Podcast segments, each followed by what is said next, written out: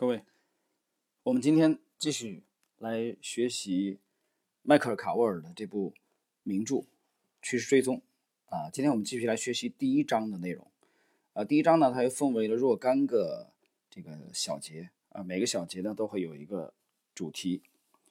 呃，我上一集已经解释了啊，为什么我们把这个投资最重要的是暂停啊，这个先。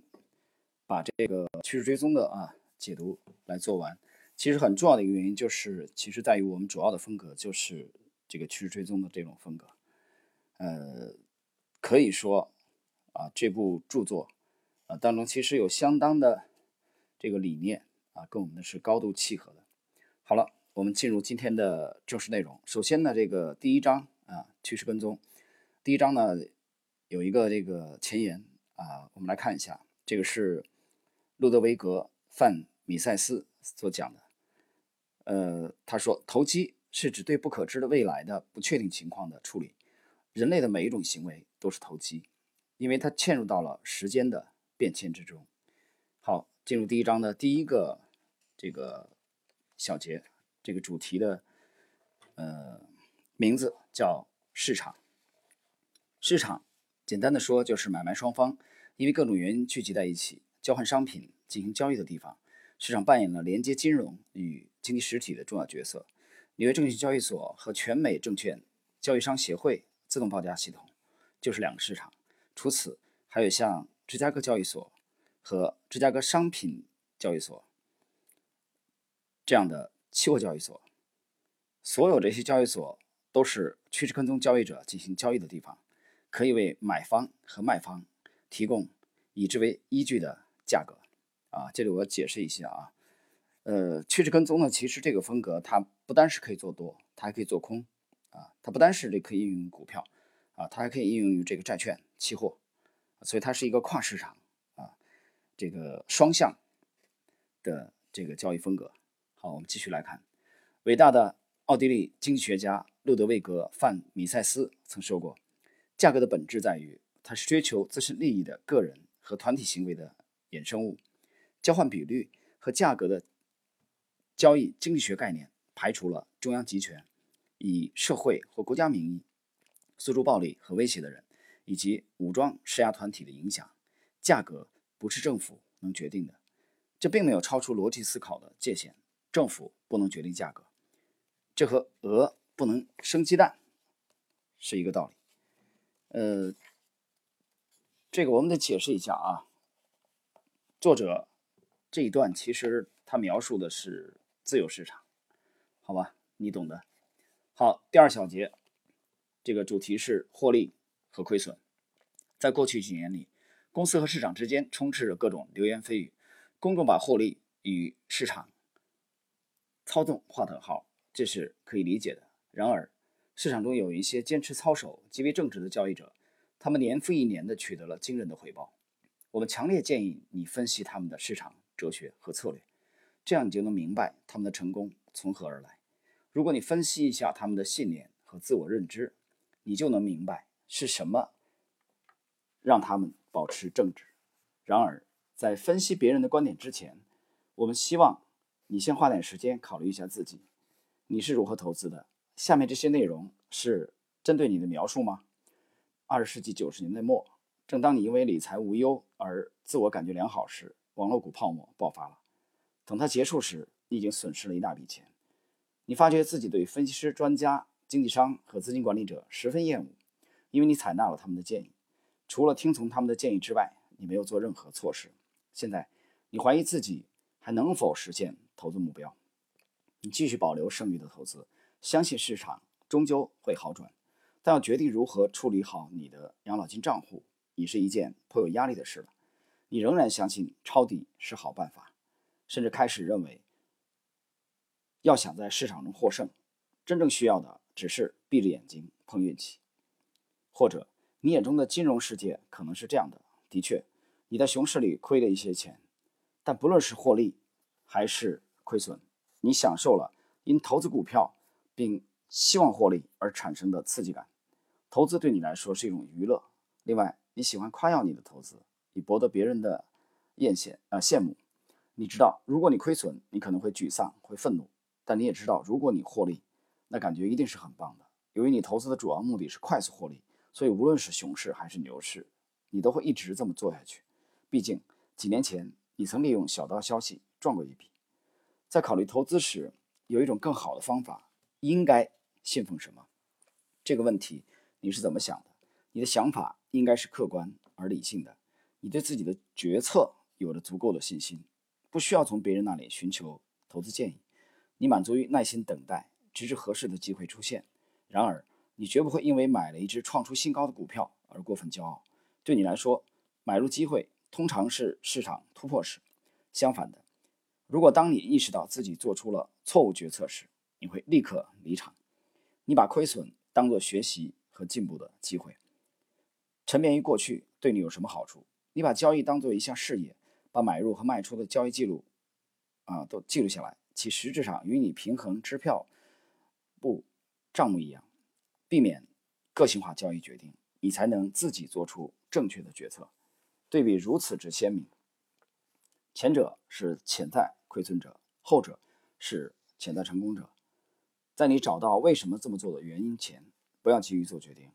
另外，我们希望你在《趋势跟踪》一书中找到灵感，行动起来，并。大胆尝试，寻求利润的投机是市场的驱动力。这是啊，鲁德维格范米塞斯讲的。我们进入本章的这个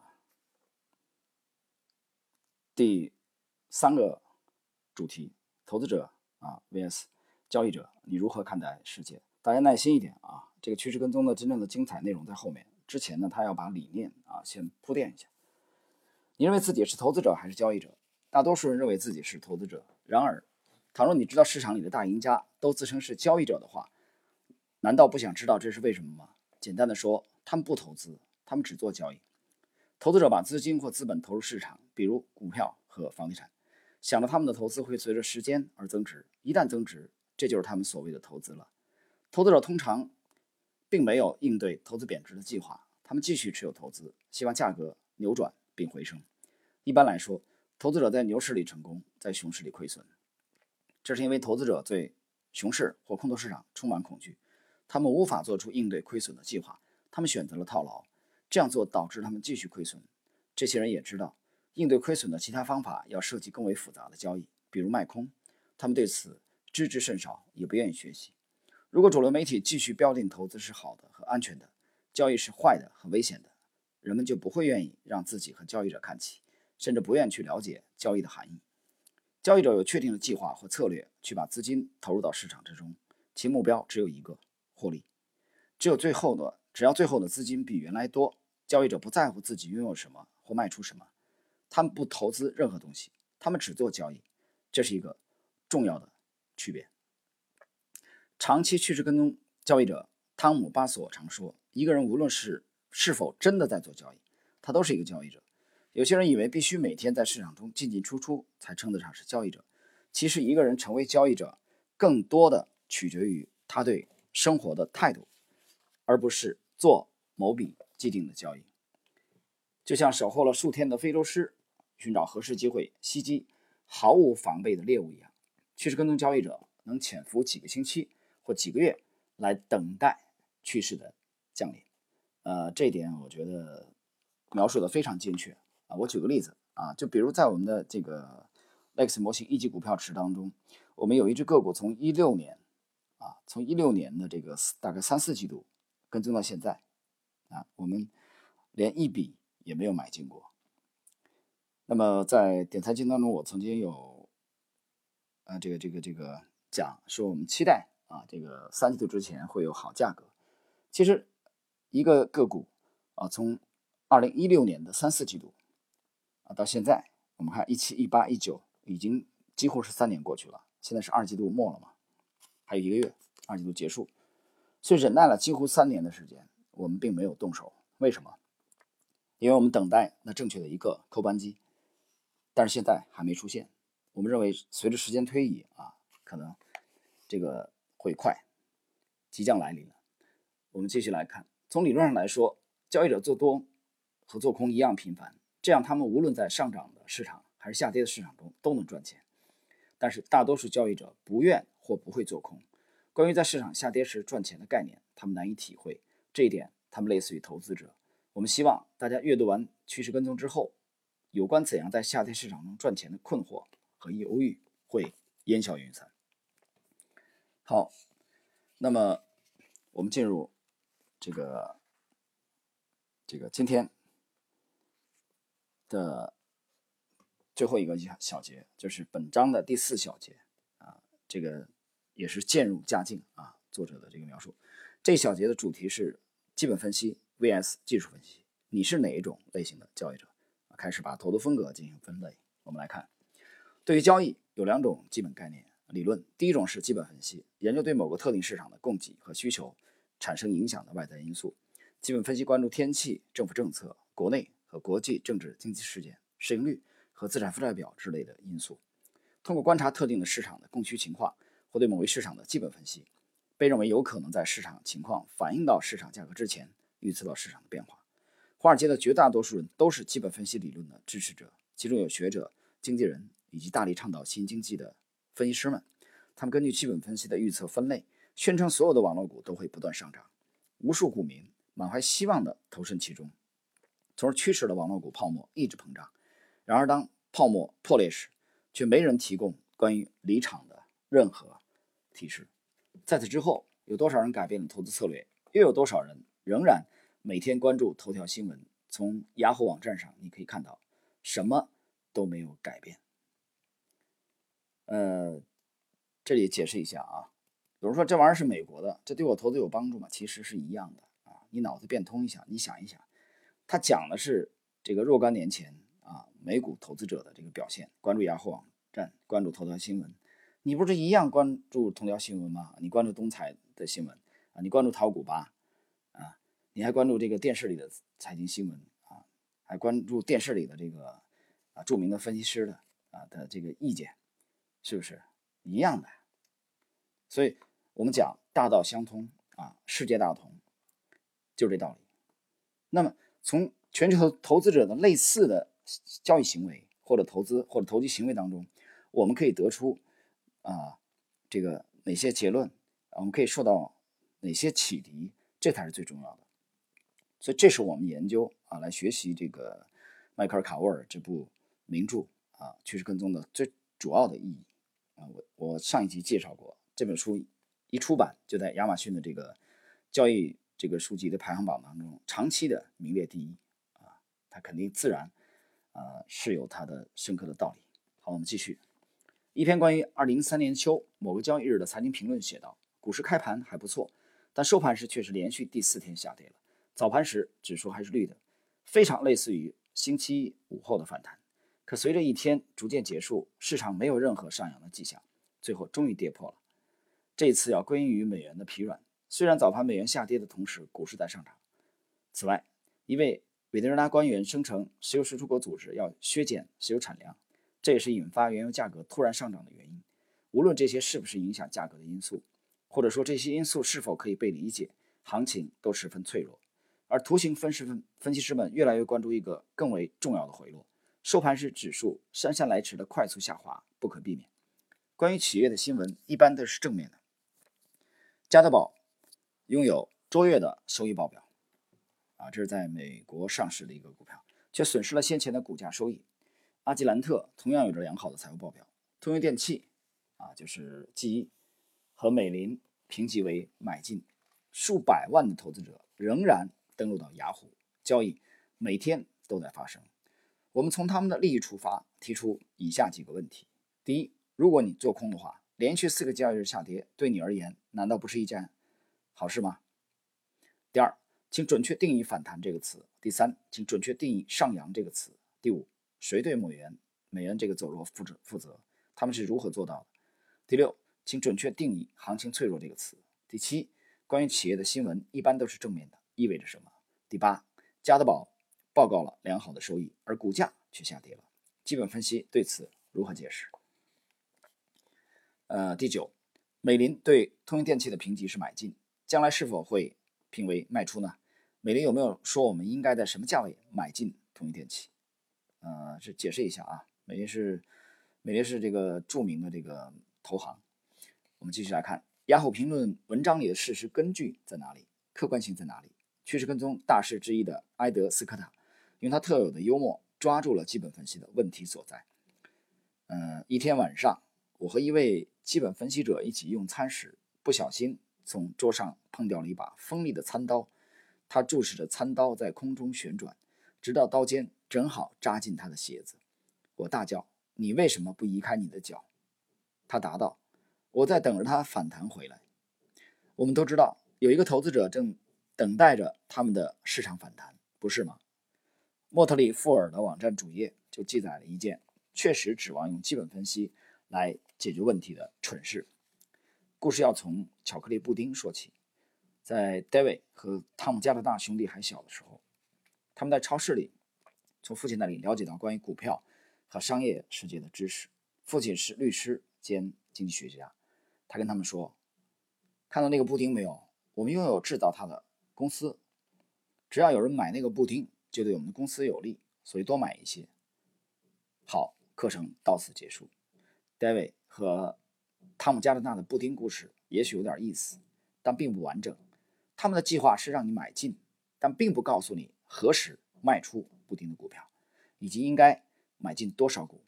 不幸的是，有许多人相信他们的简单故事就是赚钱的好策略。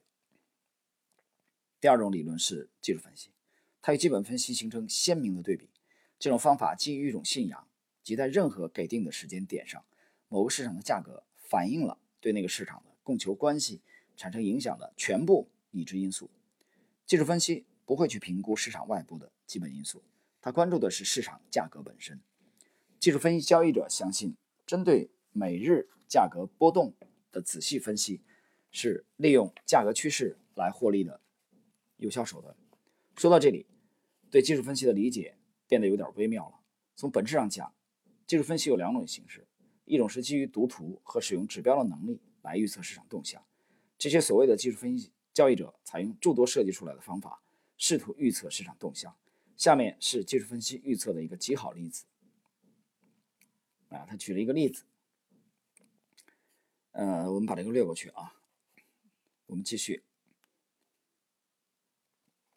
正如约这个瑞士信贷波士顿第一交易所的证券研究报告所言，在过去三十年里，关于技术分析是否有效的问题一直是争论的主题。过去的价格能不能预示？未来的表现呢？尽管如此，技术分析还有另一种类型，它既不预测，也不预报，而是以价格为基础。趋势跟踪交易者采用这种分析。好了，渐入佳境，他已经这个开始推出了趋势跟踪交易者的这个交易风格了和理念，形成了一个技术分析交易流派。他们的策略不是试图去预测市场走向，而是对市场无论何时发生的变化做出反应。趋势跟踪交易者对已经发生。而非将要发生的事情做出回应。他们努力根据统计上确立的交易规则来坚持他们的策略，这使他们能够把注意力集中在市场上，而不受情绪的干扰。呃，这里我要解释一下啊，这个作者其实一旦切入到对技术分析和对趋势跟踪的这个描述，啊，文笔立即啊开始这个非常简洁，这个有力。就是他已经强调告诉你了，这个趋势跟踪。啊，这个技术分析的交易者，他更关注市场本身的价格，啊，他并不在其他过因素上投入很多精力，所以他不太容易受到市场情绪的这个影响，因为他不是很关注基本面的这种变化，啊，这是两种风格，基本分析和技术分析的非常大的区别，大家注意体会一下。我们继续来看啊，今天最后一小段的内容。尽管如此，价格分析从不允许趋势跟踪交易者在最低点进场或在最高点离场。其次，采用价格分析，他们用着用不着每天都做交易。趋势跟踪交易者耐心等候着合适的市场条件，而不是主动去推动市场。第三，价格分析没有绩效目标。也许有的交易者热衷于那些具有既定目标的策略，比如我必须每天赚四万美元。趋势跟踪交易者会问他们：“当然可以了，可要是市场在某一天没有变化，那该怎么办？”一位趋势跟踪交易者概括了问题所在。我不会分析二十个市场的基本面，但我赚了钱。趋势跟踪奏效的原因之一是你不要试图钻牛角尖。你是趋势跟踪交易者，不是趋势预言者。啊这个这一小节的内容啊结束就到这里。我们简单的这个点评一下，在今天第一章的啊上述四个小节的内容啊，作者分别从市场这个获利和亏损、投资者和交易者这个基本分析和技术分析啊这四个主题，逐渐的引导读者啊这个接近本书的这个真正的主流的。啊，交易风格的投资理念就是趋势跟踪。那么它强调了趋势跟踪的几几个特点啊，趋势跟踪它不是预测趋势，它是追随。那么预测是在趋势发生之前啊，有这个这个更侧重于前瞻性，而跟随啊，它侧侧重于这个趋势已经发生。那么趋势跟踪交易者采用相对应的对策啊，这里我是做一个解读。那么。这里边有人不要狭义的就认为趋势跟踪交易者一定是长线交易者，这个未必啊。其实它非常的灵活。同时呢，趋势跟踪这个风格，我刚才讲了，它既可以做多，也可以做空啊。它既可以做债券啊，也可以做期货，也可以做股票。它可以做美股，也可以做 A 股啊，也可以是全球任何一个股票市场或者期货市场啊，商品呃交易市场的这个这个商品啊。所以这一点。大家对趋势跟踪有一个这个基本的这种概念。好了，那么在下一节我们将继续学习啊趋势跟踪第一章的啊剩余的呃几个小节的内容。那么今天我们这个第一章的这个第一部分的内容就到这里，谢谢。